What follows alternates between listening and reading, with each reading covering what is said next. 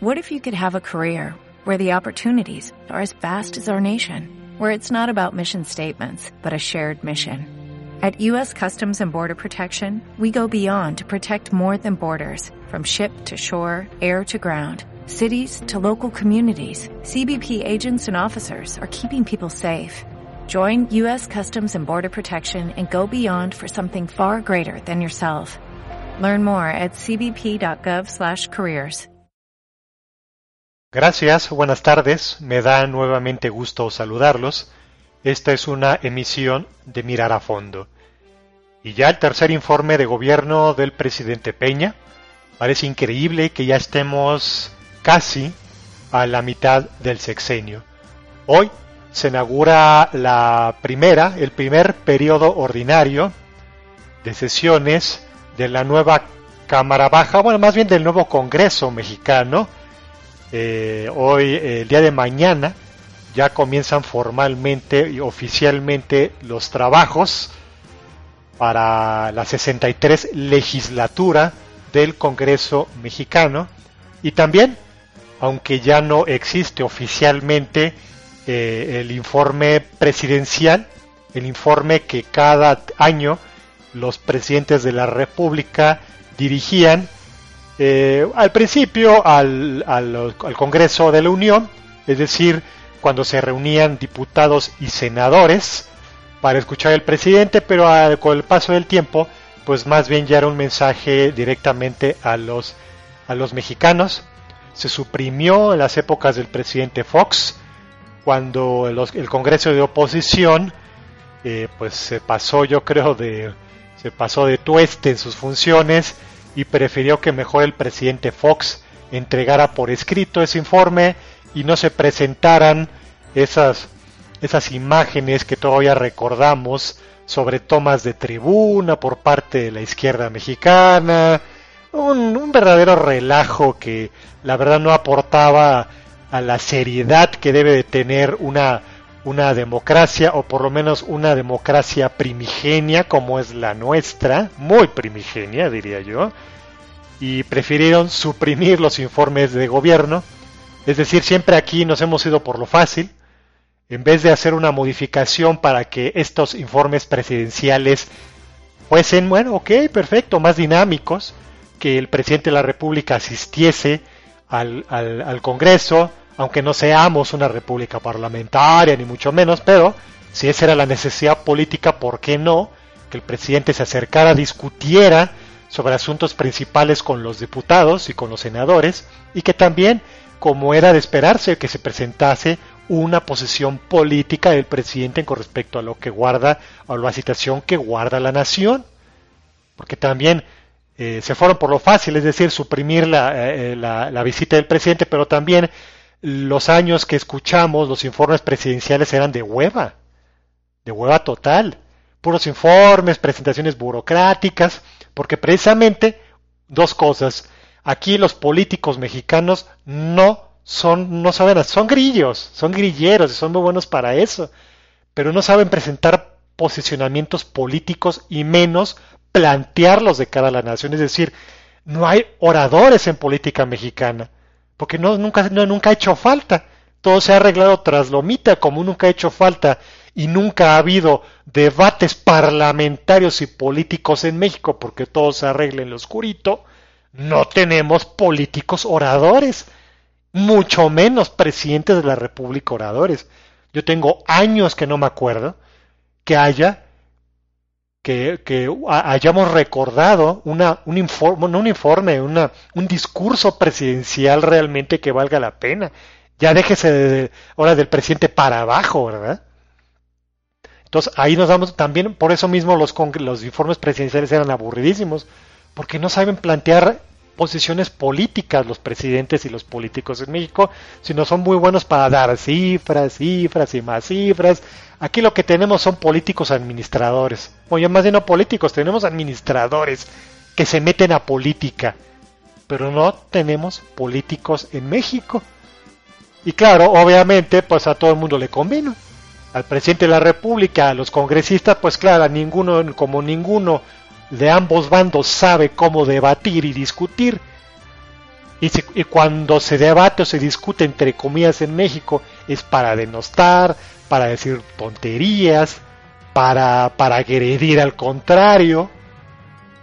Pues entonces mejor cada quien dijo, aquí cortamos, que no hay informes presidenciales y que muy comodinamente recibimos un, un, eh, un escrito eh, del, de lo, del estado que guarda la nación del presidente y todo el mundo felices y echando la hueva y gastándose el dinero que es bastante que nuevamente en esta nueva legislatura se va a gastar una buena cantidad de dinero para que los señores, muchos de ellos, nada más calienten la silla y levanten el dedo por parte de los congresistas. Que sabemos que son muy pocos, aunque son 500 diputados, con el actual sistema que tiene el sistema político mexicano. Son muy pocos, 50 o yo diría, no, se me hacen muchos, 10 tal vez, políticos, 10 congresistas, tanto en la, Cámara Baja como en el Senado, que son los que toman las decisiones. Y de ahí los 490 diputados restantes a calentar la silla, levantar la mano y gastarse los grandes emolumentos o la, o la, o la dieta ah, elevada, el sueldo pues elevado, que estos señores ganan mes con mes, disque representando los intereses de los ciudadanos mexicanos. Ahora bien, ¿qué es lo que ocurrió con el presidente Peña? Bueno, pues podemos decirse que el último año del presidente ha sido, este, obviamente el año pasado ha sido de horrible, anus horribilis, horribilis, o como se diga en latín, para el presidente. Le iba muy bien después de las reformas estructurales al presidente de la República, lo pensó muy bien, hubo un buen acuerdo con los, los, representantes de la oposición en el Congreso y sacaron adelante reformas que consideramos ya era necesario realizar. Y no porque iban a dar una gran cantidad de empleo como también cacareaban los del gobierno, no es, no es que fuera a dar gran cantidad de empleo, sino que eran reformas que se tenían que hacer, sobre todo en las cuestiones energéticas como el petróleo, la electricidad, reformas, a lo mejor una que otra reforma ahí eh, tributaria, pero en general más o menos lo sacaron bien. El gran problema ha sido dos, que precisamente como son administradores y no políticos, nada más se le presentó al presidente de la República el primer caso serio fuera del control de las oficinas presupuestales, de la Cámara, de la Secretaría de Hacienda, de la Oficina de la Presidencia. O sea, cuando, cuando no, cuando hay una situación que se les presenta que no estaba previsto por los burócratas que manejan el gobierno federal, no supieron qué hacer. Nada más les explotó, explotó a Yotzinapa, en Guerrero, con los estudiantes normalistas, y todo se le vino abajo al presidente de la República. Empezando que ni siquiera era un problema federal, es un problema de las autoridades del gobierno de Guerrero, eh, un problema del PRD, que apoyó a un alcalde que ya vimos que tenía nexos con el narcotráfico, y todo se le fue, y todo al final terminó en un problema federal y un problema al presidente de la República. Pero el problema es que no supieron manejar la situación. Y de ahí en adelante todo se le cayó al presidente de la República. Es increíble cómo en un año la posición que tenía ventajosa Enrique Peña ahora es uno de los presidentes más impopulares a nivel de América Latina. Es increíble y todo por un mal manejo político. Ahí está el caso, de, ya empezaron el caso de Tlatlaya, el caso de la Casa Blanca, que bueno, ya es un caso paradigmático de este gobierno. Tampoco lo supieron resolver. Salió también el escándalo de Luis Videgaray y su casa de Marinalco.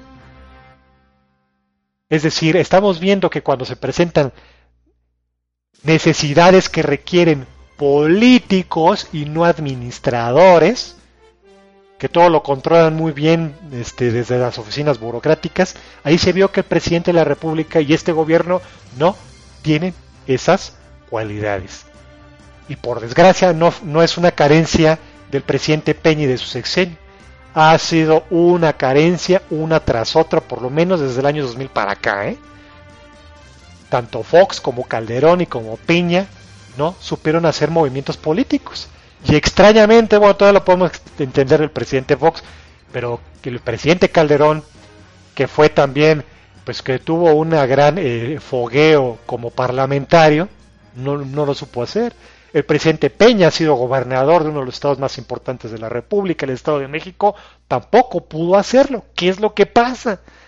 Tenemos políticos administradores, tenemos políticos burócratas y no gente que fuera de hacer grilla tenga la capacidad de resolver los problemas. ¿Y por qué no? Pues porque la mayor parte de nuestros políticos no se dedican a representarnos ni a ver por las necesidades de los ciudadanos, sino por cumplir cuotas de poder o representar o darle beneficios a los cuates como lo que ocurrió con Grupo IGA y el presidente de la República, porque efectivamente legalmente ya supimos que pues efectivamente el presidente no tenía ninguna culpa, ya su empleado, Virgilio Andrade, el secretario de la Función Pública, pues ya, ya dijo que legalmente no tenía ningún problema el presidente y es correcto, pero políticamente todos sabemos que el conflicto de interés ahí estuvo y el presidente de la República se lavó las manos. Otra vez, los grandes problemas de este sexenio y de este presidente son los mismos problemas que no, no se ha podido resolver en México en estos 30 años o más.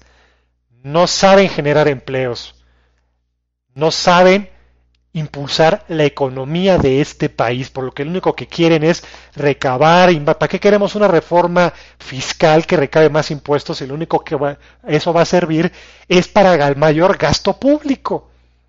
¿O para que se lo roben? Digo, seamos claros. Ese es el problema de México. No tenemos políticos que realmente se dediquen a hacer esa chamba y no tenemos políticas públicas que se dediquen a generar empleo en este país. Más de 30 años con crecimientos ratíquiticos y mediocres, es imposible que un país salga adelante. Una educación pública que apenas, apenas como que ya queremos volver a retomar el, camino correcto, pero fue una política educativa en México que terminó por destrozar las aspiraciones de la ciudadanía de tener pues mejores posibilidades o niveles de vida. Esa es, esa es, otra de las grandes desventajas de este presidente. En estos tres años del presidente Peña hemos visto que, nuevamente, como los exenios panistas también, no han sabido generar empleos para la población. La cuestión de la justicia, tampoco. Bueno, si ya lo vimos con el presidente Peña y la Casa Blanca, ¿qué podemos esperar que estos, que estos funcionarios, estos, estos presidentes, sobre todo Peña, pues resuelvan el problema de la injusticia que cotidianamente se vive en el país? Entonces todos estos presidentes que hemos tenido, incluyendo los tres años del presidente Peña, tienen el problema, el síndrome de Madero. Y no de Gustavo Madero, el expresidente nacional del PAN, sino de su tío abuelo, Francisco Madero, que no, eh, no supieron resolver lo que se necesitaba para que un país pudiera salir adelante. Francisco Madero sí sacó muchas leyes por aquí, por allá, pero lo que el señor no hizo fue desmantelar el sistema porfirista para crear un nuevo sistema político. No lo hizo y, lo que, y para eso se puso como presidente. Entonces, pues pudo haber hecho muchísimas cosas buenas también, pero el momento histórico que para lo que se le requirió al presidente Madero no lo pudo hacer y por eso le fue como le fue. Entonces todos estos presidentes de la República que hemos tenido han corrido precisamente con ese síndrome de Madero. Nos podrán presentar 20.000 cifras de esto y del otro y de aquello, pero lo que se necesita en este país que es empleo, justicia y educación, ni presidentes panistas ni los tres años del presidente Peña han podido, ni siquiera más o menos la reforma educativa, concedámoslo pero los asuntos básicos que requiere este país para salir del tercermundismo en el que vivimos no se han aplicado. El balance de estos tres años del presidente Peña, como en muchos otros gobiernos que lo han antecedido, han sido, por desgracia, de mediocridad. Gracias y que tengan muy buena suerte.